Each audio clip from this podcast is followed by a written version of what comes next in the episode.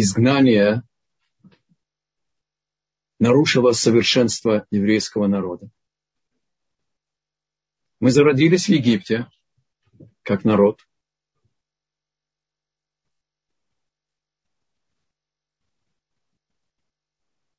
Мы приняли на себя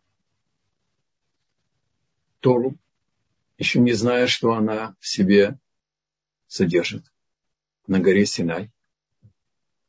И поколение пустыни жило полной еврейской жизнью. Оказывается,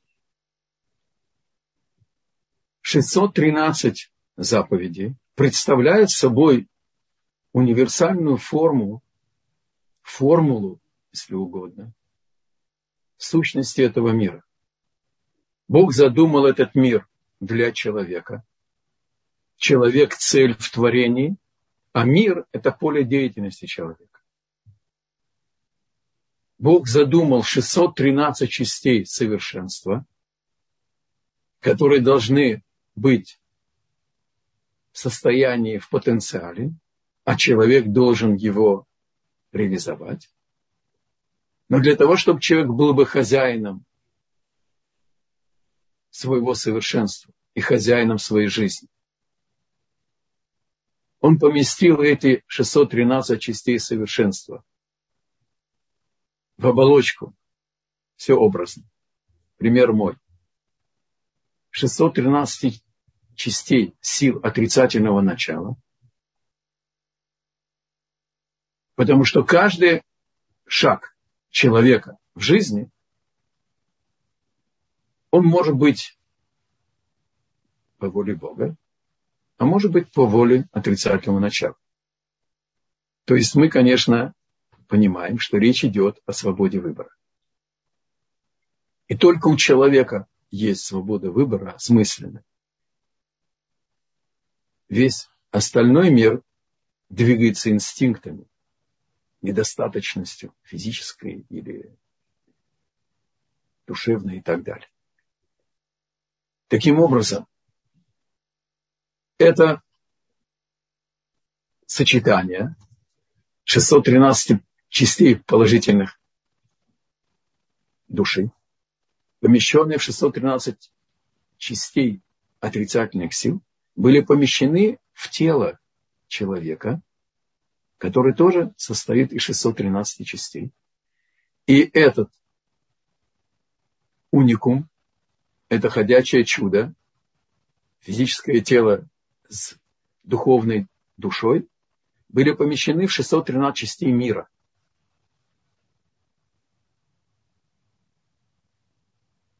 И поколение получения Торы, поколение пустыни, Дор Деа, как говорят, поколение, которое познало суть мира, духовную суть мира на максимально возможном человеческом уровне. Помните этот известный пример, кто более долго учится с нами? что служанка на берегу разверженного, э, развершегося Красного моря постигла глубины духовной сути мира более глубоко, раскрытый более полно, чем пророк Ихискель. То есть весь народ был на уровне пророка. Но не только духовная жизнь была совершенна а вся жизнь в пустыне. И с ее физическим планом, и с общественным планом, и в личном плане, и в семейной ячейке. Все было абсолютно совершенно. Потому что заповеди дают жизненную силу и душе, и телу.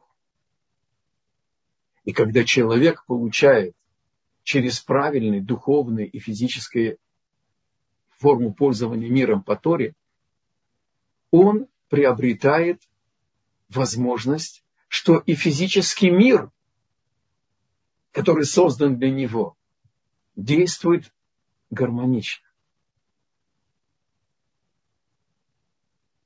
И когда весь еврейский народ был в Израиль, когда действовал храм, когда еще было пророчество, земля была действительно текущая молоком и медом. И плоды были совершенно невероятны. И вкуса, и величины. То есть весь мир был полон божественного света. И каждый из элементов мира получал этот свет в его форме. Физический мир был максимально плодороден. Природа. Тело человека в здоровом теле была здоровая душа.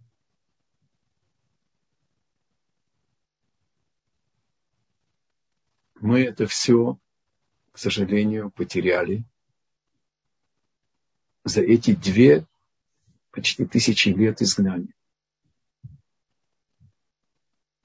Потому что и преследование, и невозможность учить Тору как следует. Они поставили под угрозу самобытность еврейского народа. Потому что жизнь, о которой мы сейчас с вами учим, полноценна и настоящая для еврейского народа и для каждого из нас в отдельности только жить Торой. Этот процесс начался не сейчас. Талмуд описывает Масахет Макот, что мудрецы установили духовный диагноз что жизненной силе еврейского народа угрожает изгнание. И приходит Гмара и описывает нам, что пришел царь Давид и сделал подпорки, некоторые дополнительные основы, которые могут поддержать здание 600, 613 заповедей. Пришел пророк Ишая, свел к шести, потом передумал, свел к двум. Открывает устная Тора, что и 11 принципов, и 6 Ишаяу – это, в принципе, хорошие качества человека – чьего характера. Милосердие, любовь, сдержанность, удовлетворение немногим, радость тем, что у тебя есть, доброе сердце, добрый глаз, добрый язык. Приходит Сефер Харидим и говорит, Медот товот гем келим бишвиль ликлот коаха хаим шеламицвот. Я переведу. Хорошие черты характера, они представляют собой сосуд, который принимает жизненную силу, которая несет каждое доброе дело, каждое доброе слово, каждая добрая мысль, и выполненная заповедь. Как мы уже упомянули, человек – это ходячее чудо, это духовная сущность, душа, связанная с физическим телом.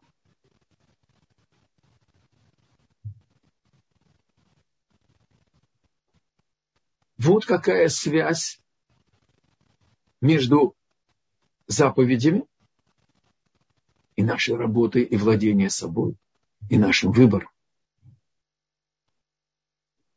Но происходит падение поколений. И для того, чтобы спасти тонущий корабль,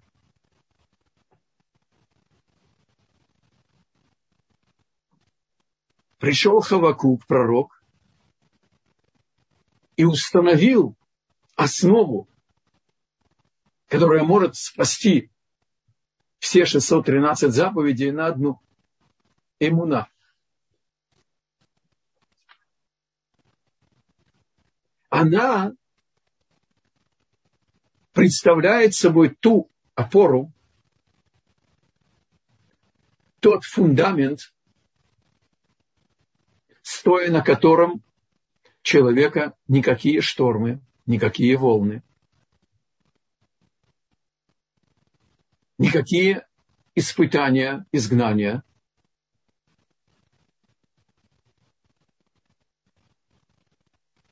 не удалят от Творца.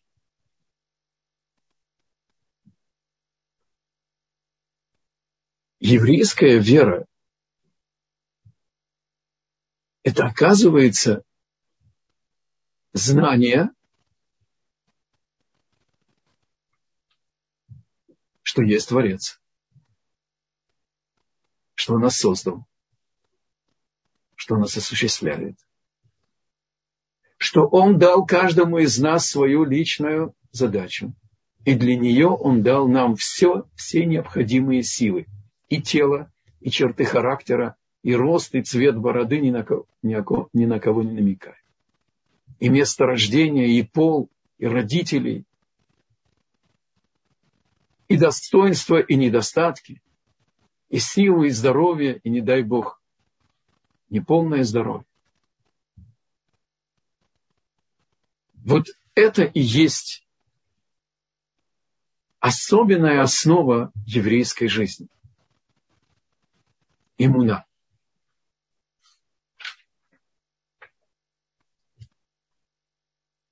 Приходит Тора и говорит, Коров Ашем леколь корав, леколь ашер икрыу беемет. Это живая связь с Богом, что называется близость к Нему. Она не только награда или наследие праведника. Здесь не написано, что слово праведник. Коров Ашем, близок Творец, леколь корав, ли каждому, кто его зовет, кто обращается к нему. Леколь Ашер и Бемет. Ну как, какое условие? Те, кто обратятся к нему с искренним криком души, даже если человек неправедник. Более того, Тора не стесняется, она говорит, даже когда человек раша, то есть не случайно нарушил волю Бога, а сознательно. Человек злодей. Но если он в какой-то ситуации искренне обратится к Богу, Бог его услышит. И он получит от него, потому что искренность обращения Бог знает, он получит от него ту необходимую дополнительный свет, дополнительную энергию, дополнительную жизненную силу, чтобы он мог бы начать возвращаться.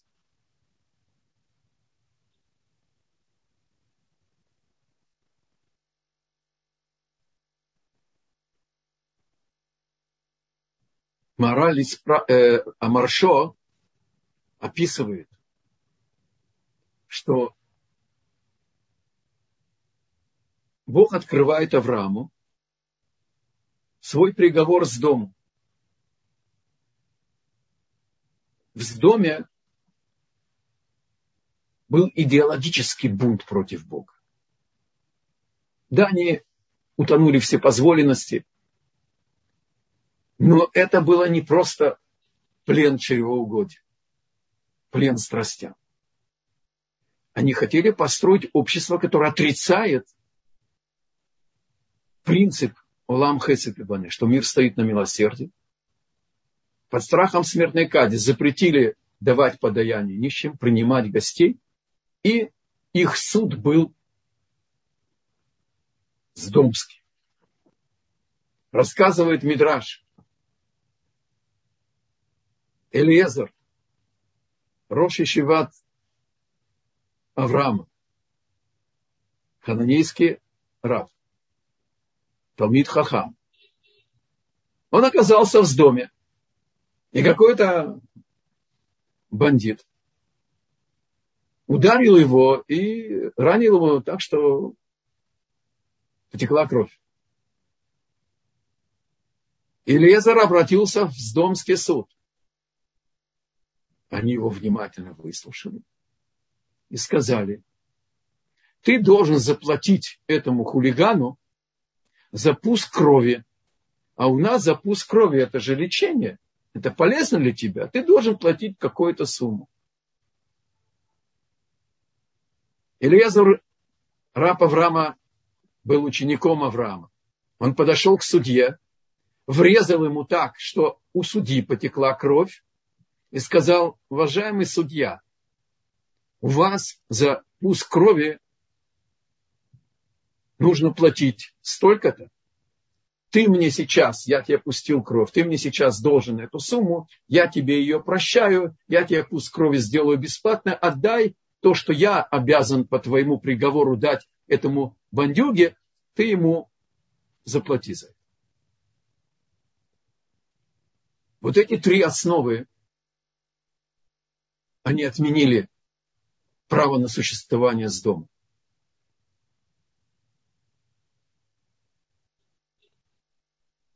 А те, кто живут по этим принципам, которые работают над своим характером, чтобы наш характер был сосудом для принятия этой жизненной силы. И обратите внимание, Бог дал нам место Ироц Исраэль и сказал, вы будете иметь право жить здесь, если будете жить согласно законам Торы. Суд по Торе должен быть. Это одно из условий, чтобы мы дни наши в э, Ироц Исраэль продлились. И понятно, что Улам Хесет и Бане – и цдака спасает нас от самых тяжелых испытаний, даже от смерти.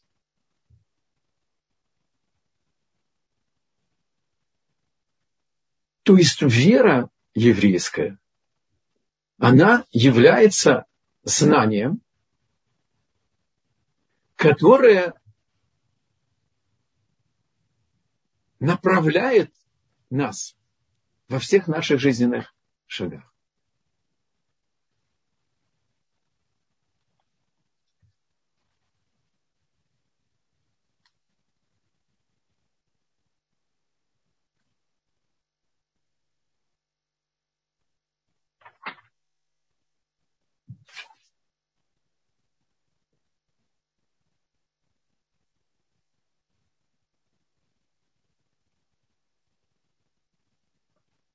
Приводит Рамбан и говорит, в Торе написано, и вы будете сохранять мои законы, мои судебные решения,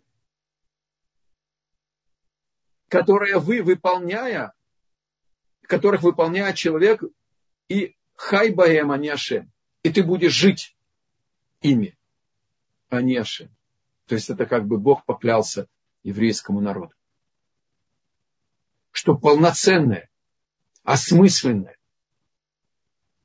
жизнь и каждого индивидуума, и всего еврейского рода вместе, когда каждый вносит свою лепту, она возможна только, когда мы живем заповедь.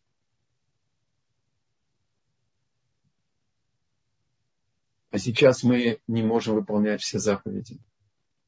Нету царя, нету пророка. Не весь народ в Израиле, мы не можем полностью выполнять седьмой год, юбилейный год и так далее, и так далее. Насколько значим и велик вес в нашей жизненности каждый мецвод, который мы сейчас можем выполнять. Таким образом, мы пришли в этот мир выполнить свое предназначение. Мы его не выбирали. не точно. Когда Бог задумал дать каждому из нас место в его плане, он сначала создал душу. И на том уровне Бог показал нашей душе, каждому из нас, ту задачу, которая была сутью создания нашей души. То есть первично была необходимая доля совершенствования мира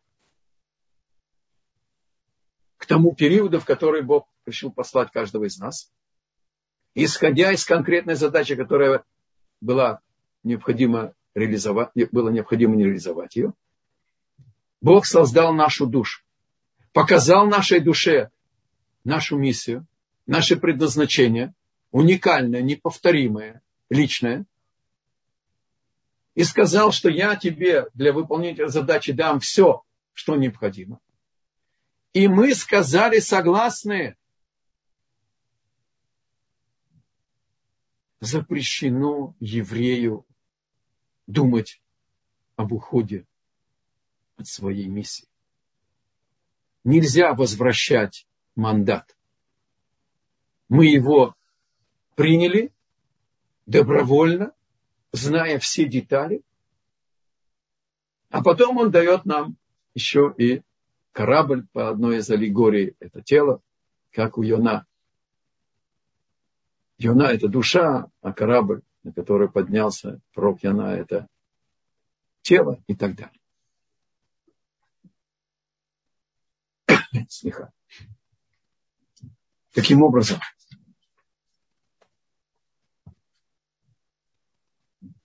есть жизнь по Торе, есть обычная жизнь. И так живет весь мир. Но обратите внимание,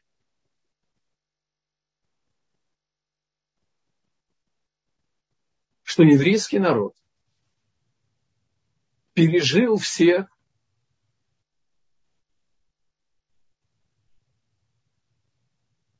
прошел через все-все изгнания.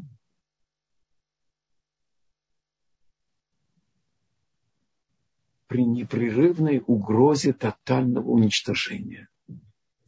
При непрерывной угрозе духовного геноцида. Не имея никаких возможностей нормально существовать как народ. Не имея никаких признаков нации.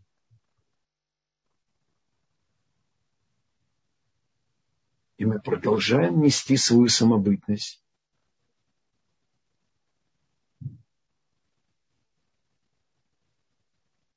И мы с вами приняли эстафету тоже.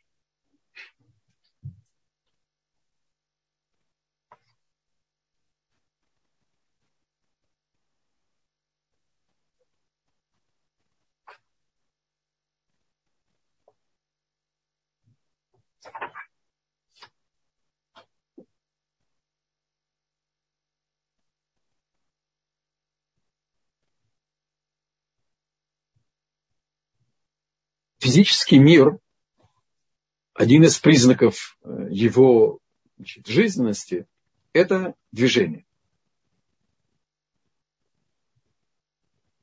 Да, нейрология, эмбриология, наука пытается значит, понять э, связь между мыслью и действием и, и так далее. Но в принципе, как духовное приводит действие физическое, от нас закрыто. Это по воле Бога. Тора не отрицает, что мысли влияют. И помните, мы уже много раз упоминали Рамбама, что больше 90% э, болезней, он же был еще и врачом, это психосоматические и так далее. И как беспокойство влияет на сердце и, и так далее. Но вопрос, как духовное приводит действие физическое, мы не знаем. Так вот, оказывается,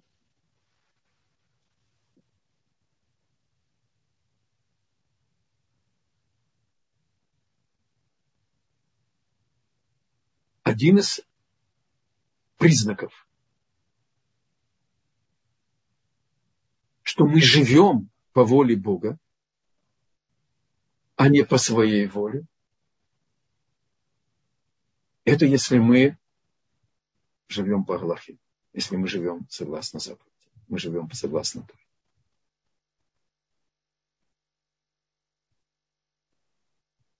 И как мы упомянули, есть свобода выбора.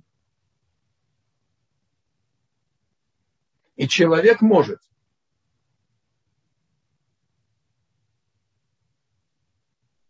быть верующим, выполнять мецвод, но не жить по Торе.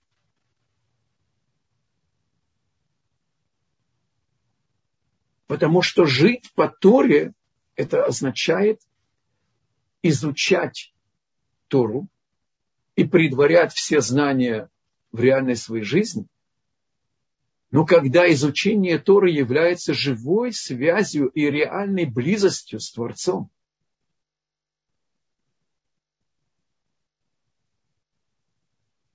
Тора – это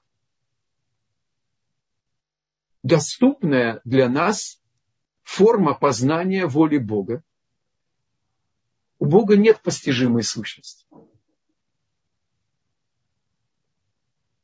Но мы знаем, что Тора раскрывает его сущностную волю. Мы не знаем, что она собой представляет. Мы не знаем, кто он или кто она или кто оно. Сущность Бога непостижима. Но он открыл нам свою волю и дал нам возможность, изучая Тору, быть ветвью от корня, проникаться и приближаться и прилепляться, образно говоря, это пример ветвь Рамхаля, которая питается из корня, и она может дать плоды. Но, в принципе, она лишь проводник, а главное это в корне. Главный источник жизни. И мы еще поговорим по поводу изучения жизни по Торе.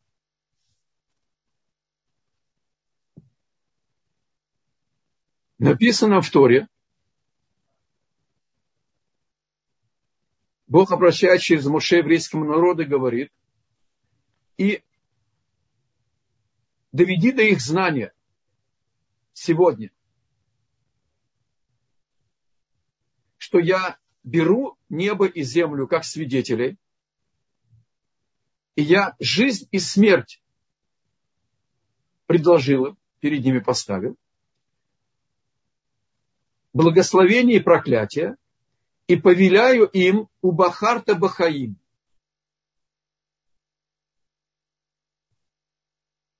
Для чего? Что Бахарта Бахаим? Дышать, есть, спать, плодиться, размножаться. Написано Леман Тихе Атава Зареха. Для того, чтобы ты бы жил полноценной жизнью, а не существование, и чтобы и твое потомство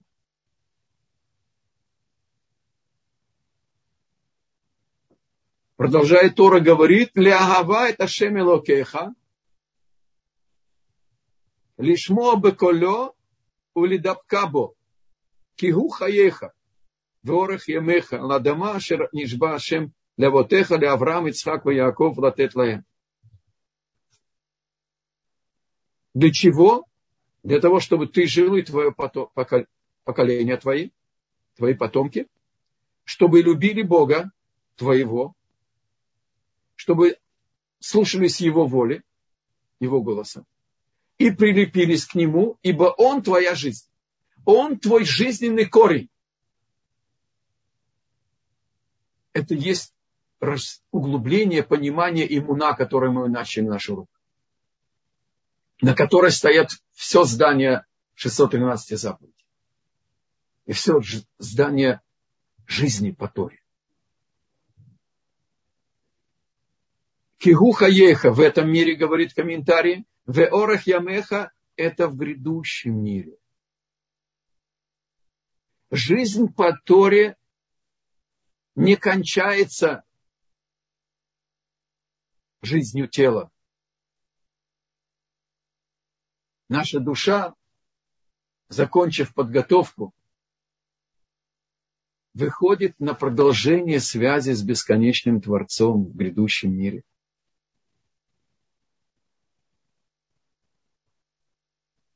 Который поклялся Аврааму, Ицхаку и Якову. Когда Бог дает Аврааму обещание, что у него будет потомство, там написано, что Бог поясняет, что Авраам не только примет этот жизненный кодекс, а передаст его в. Передаст его в поколение.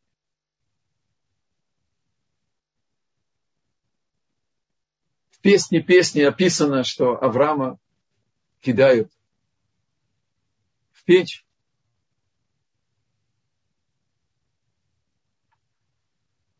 И в небесном суде идет обсуждение. Не спрашивайте, пожалуйста, сколько времени взяло рассуждение, ведь э, Авраам в печи. Но мы говорим о духовном мире, там нет времени. Мы знаем, что он вышел живым. Ну, Бог сделал чудо, и все, он же все может. Послушайте, что говорит Амидраш.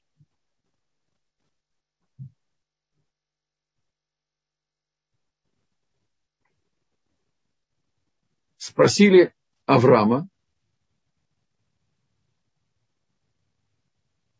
он стена или он дверь? Если стена, построена на ней серебряную башню. А если дверь, временная форма, на ней нельзя расположиться в отеле с чашечкой кофе и рассуждать о событиях мира. Тогда забьем его кедровой доской. Объясняет устная Тора. Спросили душу Авраама. Ты ли стена? Ответила душа Авраама. Я стена. И мои груди как башни. И тогда я удостоилась в глазах суда Божьего, как достойная мира. И вышел Авра... душа Авраама. То есть, когда Авраам сказал перед судом, я знаю истину, я о ней говорю, я ее преподаю, рискуя жизнью, я живу по ней. Мало того, мои груди как башни, грудь это воспитание. Через 1500 лет мои потомки Мишаэль, Хананя, Азарья пойдут в печь не поклонятся, не поклонятся а, скульптуре, так сказать, а, Навуходнецера, которая не было идолопоклонства. Он не объявлял себя а, идолом, он требовал поклонения царю. И когда Авраам засвидетельствовал, что он передаст эту цепочку, это знание по цепочке, тогда он вышел из огня. Вот оказывается условие.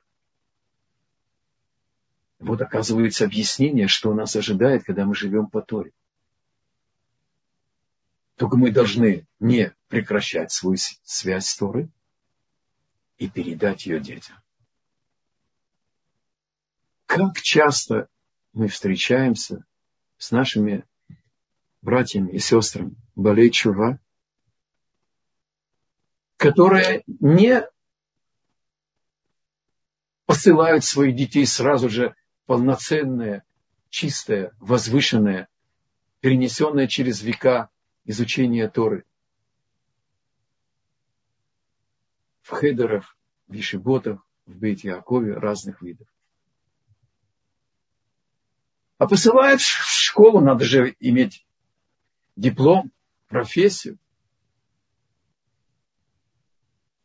А сами пока ищут, находят, продвигаются.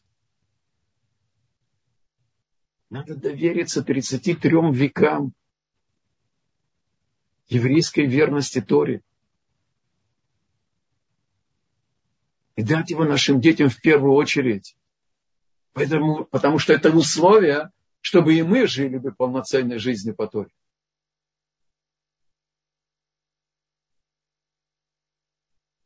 Потому что если мы не будем выполнять это условие передачи это потомство, не дай Бог, или задерживаем и так далее. Мы задерживаем и свою связь с Творцом. Мы удаляем себя, не дай Бог.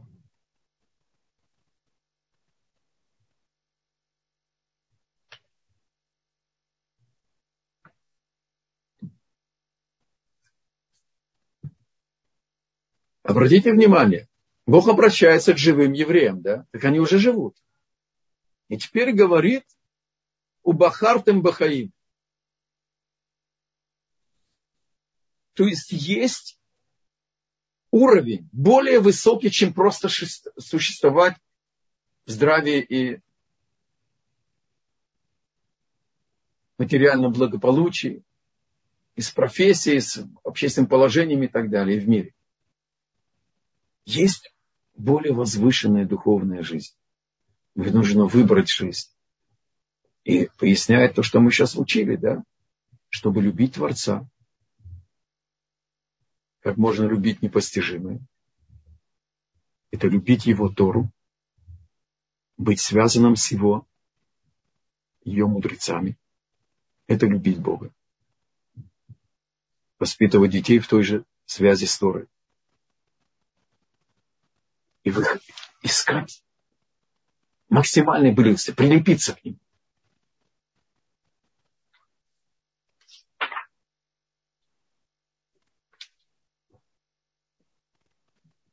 Приходит Кузари и говорит нам,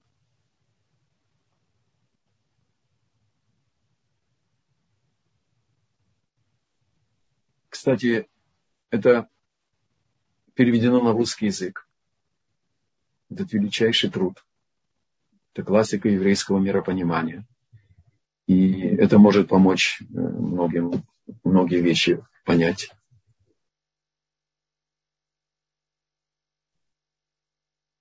С принятием Торы, а Бог предложил всем народам, вернуться на уровень первого человека до греха, получить бессмертие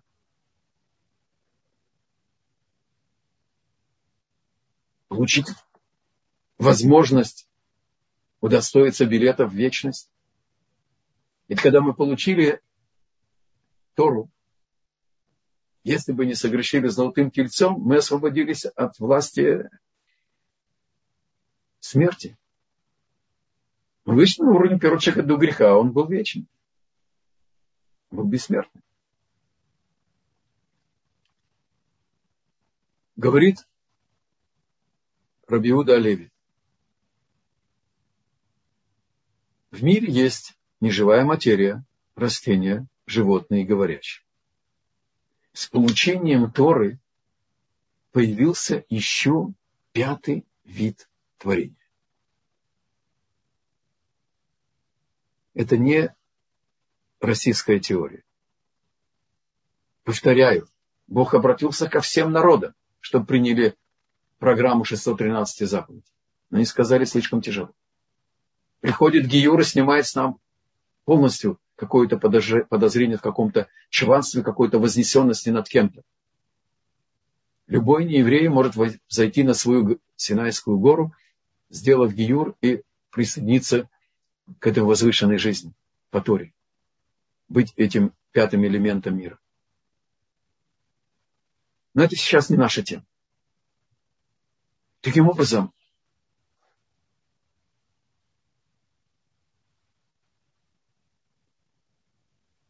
мы находимся в другом измерении.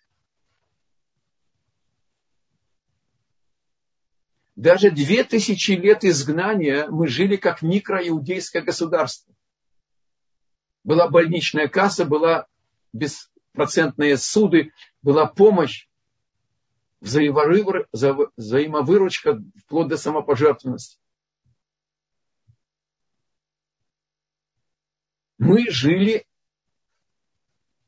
как община, связанная особой любовью. Приходит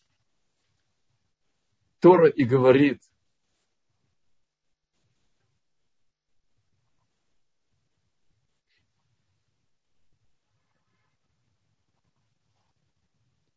Позвольте, я прочту это быстренько на иврите, я все переведу, да? Так звучит как стих. Сказано в Торе. Яво ядит, бен ядид, воевне ядид, ли ядид, бехелькошел ядид, виткапру бо едидим. Объясняет устная Тора. Только нужно пояснить. Едит – это любящий и любимый. Особо дорогой, особо верный друг. Все это вместе здесь употребляется. Итак, Яво Ядит – это Шлему Амелех. Бен Ядит – это Авраам. И я пускаю сейчас источники. Потому что от него все началось. Это, это основа народа любящих, любимых и, люб, и верных. Яво Ядит – это Шлему Амелех, Бен Ядит – это потомок Авраама, Ивне Ядит – это Бет Амигдаш, это храм построен. Для кого Леидит, для Ам Исраиль называется, э, э, э, для божественного присутствия, оно тоже называется Едит. В, э, в уделе Шильедит – это Бениамина, на уделе колена и Бениамина. И Тхапруба и Дидим, и в храме помог, смогут еврейский народ получить искупление своим грехам. Это в трактате Минухот, значит, это цитат. Это точка отправная понять, жизнь еврейского народа как, нация, как нация, как раса, как национальная единица. Представьте себе на одну минуту. Не завтра утром, сейчас, после урока.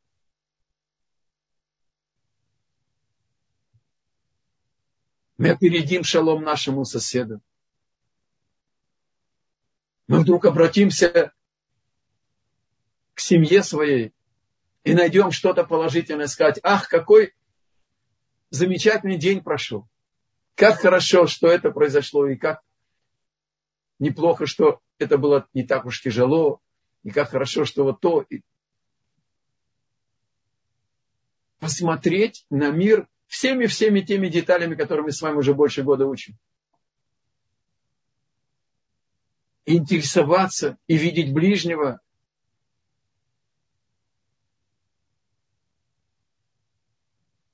Владеть собой, быть терпеливым.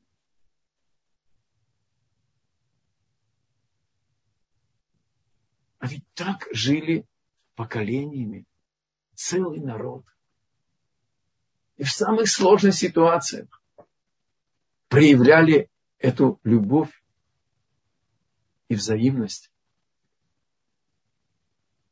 Да, есть ожесточение, усложнение ситуации. Есть падение уровня поколения. И все-таки Тора остается для нас жизненным источником и дает возможность нам быть единим. Даже возьмите конкретный пример уроки по э, Толдоте Шарум. Какая, какая, какой хесед здесь стоит духовный? 24 часа непрерывных уроков Торы по всему миру на многих языках. Это уму непостижимо.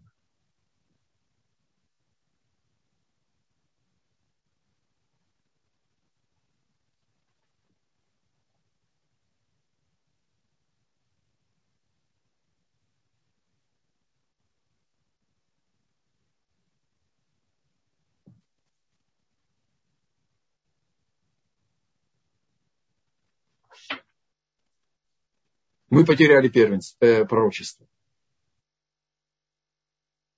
И все-таки мы как народ живем в надприродном, в надприродном пространстве. Мы как народ живем не по законам природы.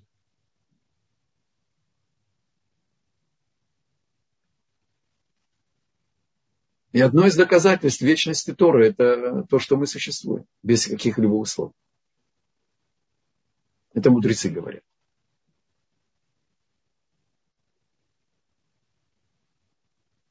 Да, когда мы были у себя в стране, мы вышли на уровень и пророчества, и даже часть из нас Бог забрал живыми на небо. Нет у нас представления об этом буквально, но, но и сейчас мы остаемся в живой связи с Творцом.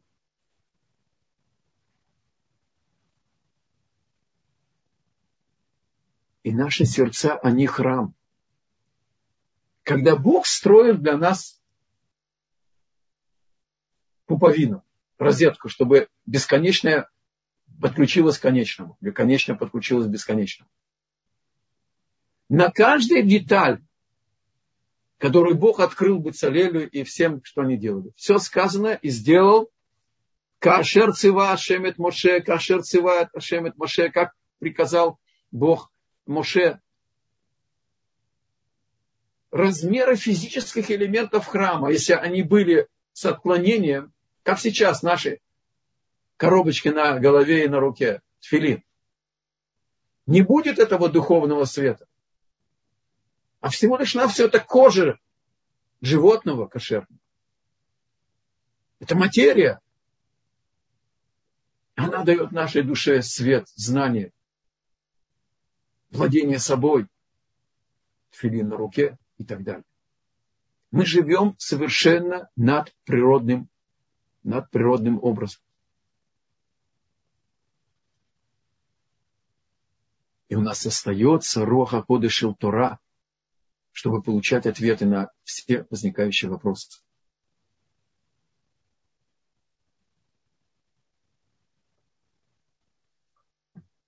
Все, что мы сейчас посмотрели коротко, это не советы,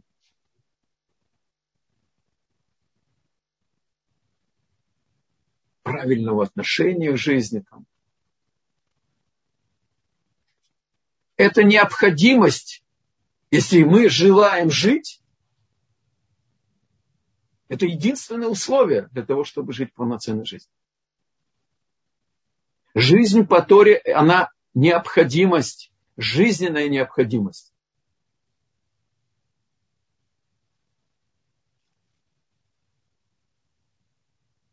Равольда завершает и говорит, Хаей Тора, Хем Хаей Эхрех Гамур,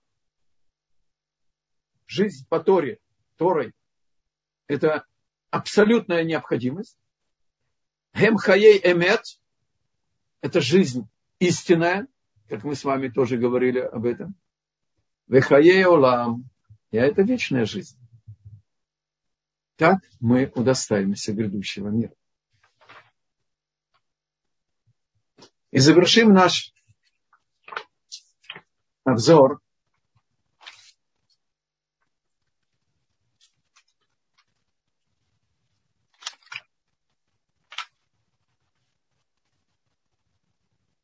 Так же, как в физическом мире есть признаки жизни, мы упомянули движение, значит, там, э, теплота тела и так далее. Равольбе дал нам шесть принципов, которые свидетельствуют о жизни духовной. Что этот человек живет. Во-первых, это непрерывность. Давайте сначала их посмотрим по заголовкам, потом посмотрим глубже. Во-первых, непрерывность жизни по Торе, не прерывать ее. Еда, в кавычках, то есть духовная пища. Видеть в жизни по Торе потребность, как потребность дышать, авирлый нишама. Жизнь по Торе. Человек растет, не ростом и не весом, а своей значимостью.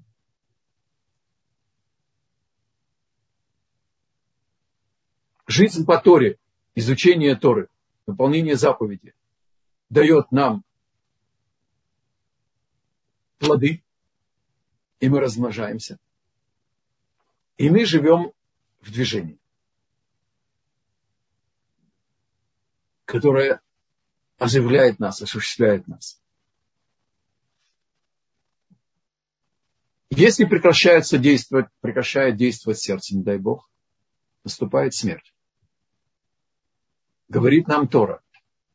Прекращение изучения Торы – это духовная смерть, когда человек находится на уровне жизни по Торе. Он опускается на уровень обычной жизни. И когда он пожелает вернуться, ему придется удостоиться оживление из мертвых. Вот это нужно понимать буквально. Это не аллегория.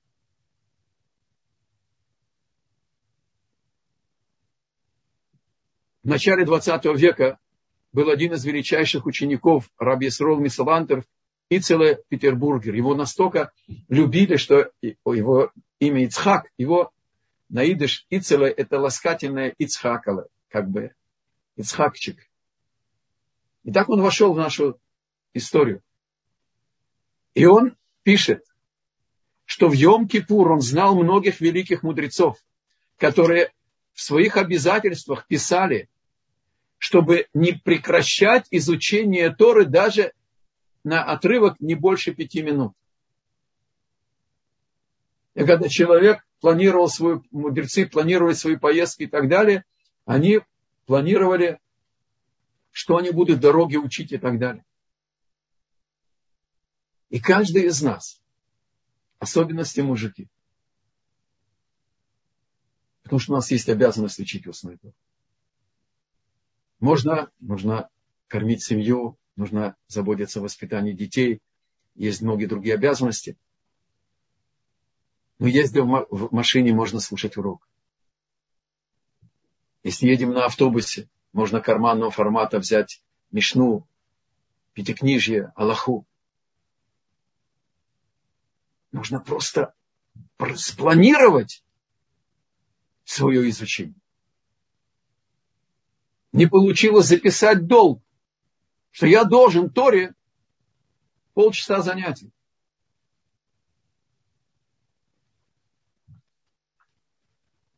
Это непрерывность.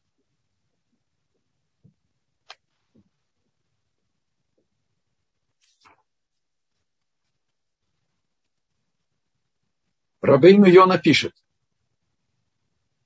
А я вам это привел на русский язык. Рабейну Йона пишет. У Вахарта Бахаим Леман Тихье, то, что мы раньше цитировали, это одна из повелительных заповедей Торы. Мицват асе, миатора. Это не совет, это обязанность.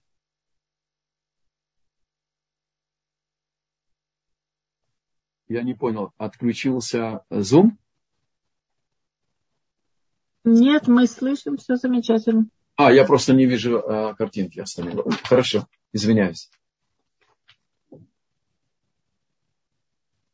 Таким образом, это обязанность истории не прерывать связь с ней. Без причины, конечно. Если есть причина, написано, надо закрыть Тору, пойти выполнить заповедь или какое-то дело, которое никто не может сделать вместо тебя, и вернуться изучать. То есть ввести изучение Торы как потребность.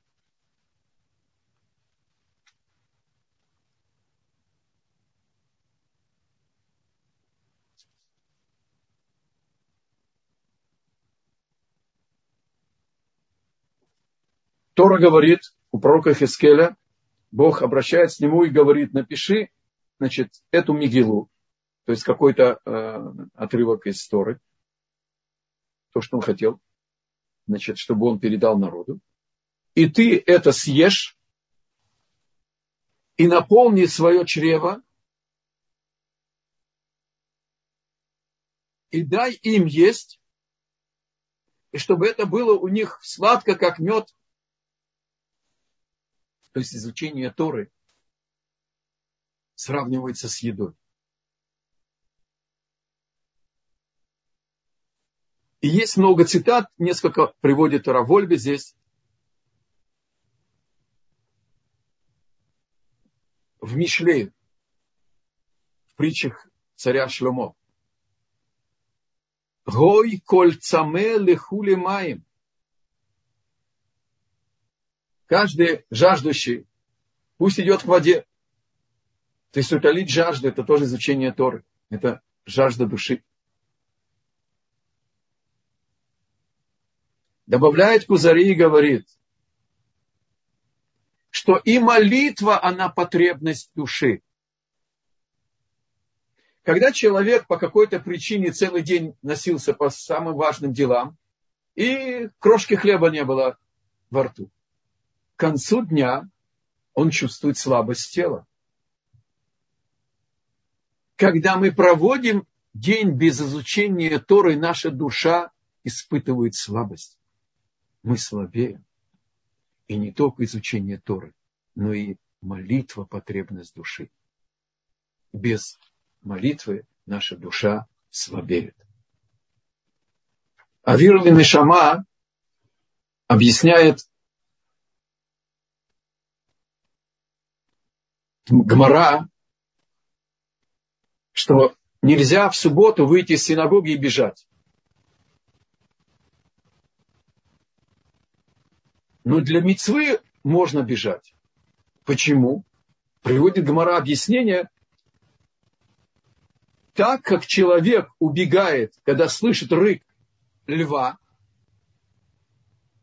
так можно бежать для мецвы в шаббат, исходя, уходя из синагоги. Когда в субботу бежать э, рысцой такой спортивный и так далее не принято. Это э, недопустимо в субботу, неуважение к субботе.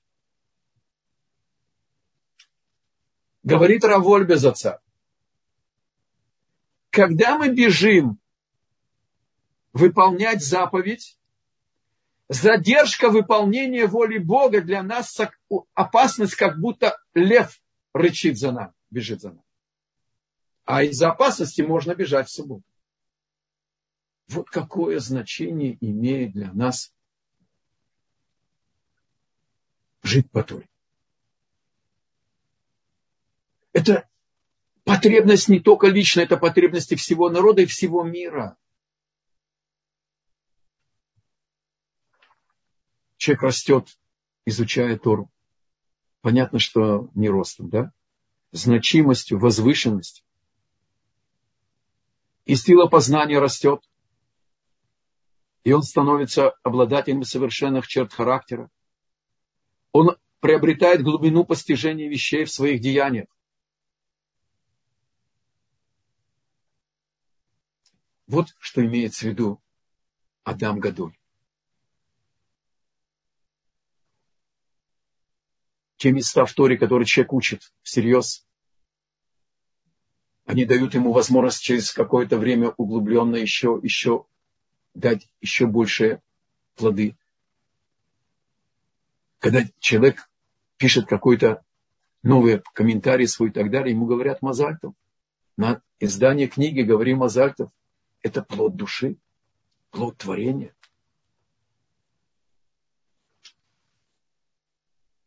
И завершим насчет движения. Сказано в Торе, что можно еще две минутки. Я вижу, что время нас не жалеет. Еще, мамаш, две минутки, с вашего позволения. Бог говорит в Торе, если будете ходить по моим законам, означает, что тию амилим Тора. Изучение Торы изображается шифром Торы как ходьба. Продолжительная ходьба требует особых усилий. Так отсюда мы учим, что изучение Торы – это серьезный труд. И человек не должен удовлетворяться каким-то, какой-то глубиной познания и остановиться. Он должен продолжать, продолжать углубляться и подниматься еще по этим ступенькам, которые достиг, пользоваться этими значит, плодами, которые он получил.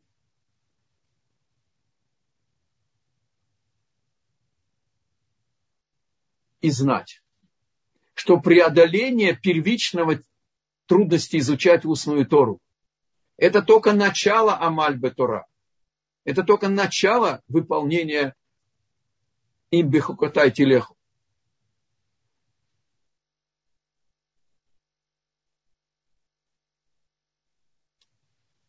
Настоящая амаль, то есть настоящее вкалывание в Торе, это когда мы идем, продвигаемся в нашем изучении шире, глубже.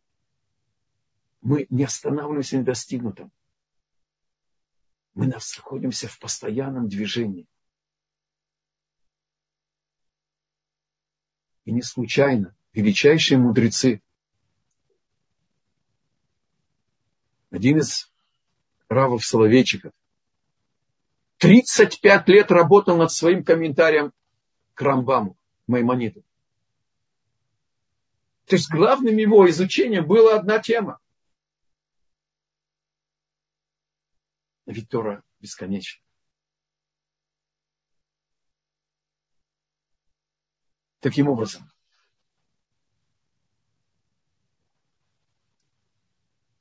мы не только поднимаемся сами, живя по Торе, мы и поднимаем и все простые элементы жизни до духовного уровня. И поднимаем каждый в свою среду, свою общину, влияем на весь народ и влияем на весь мир.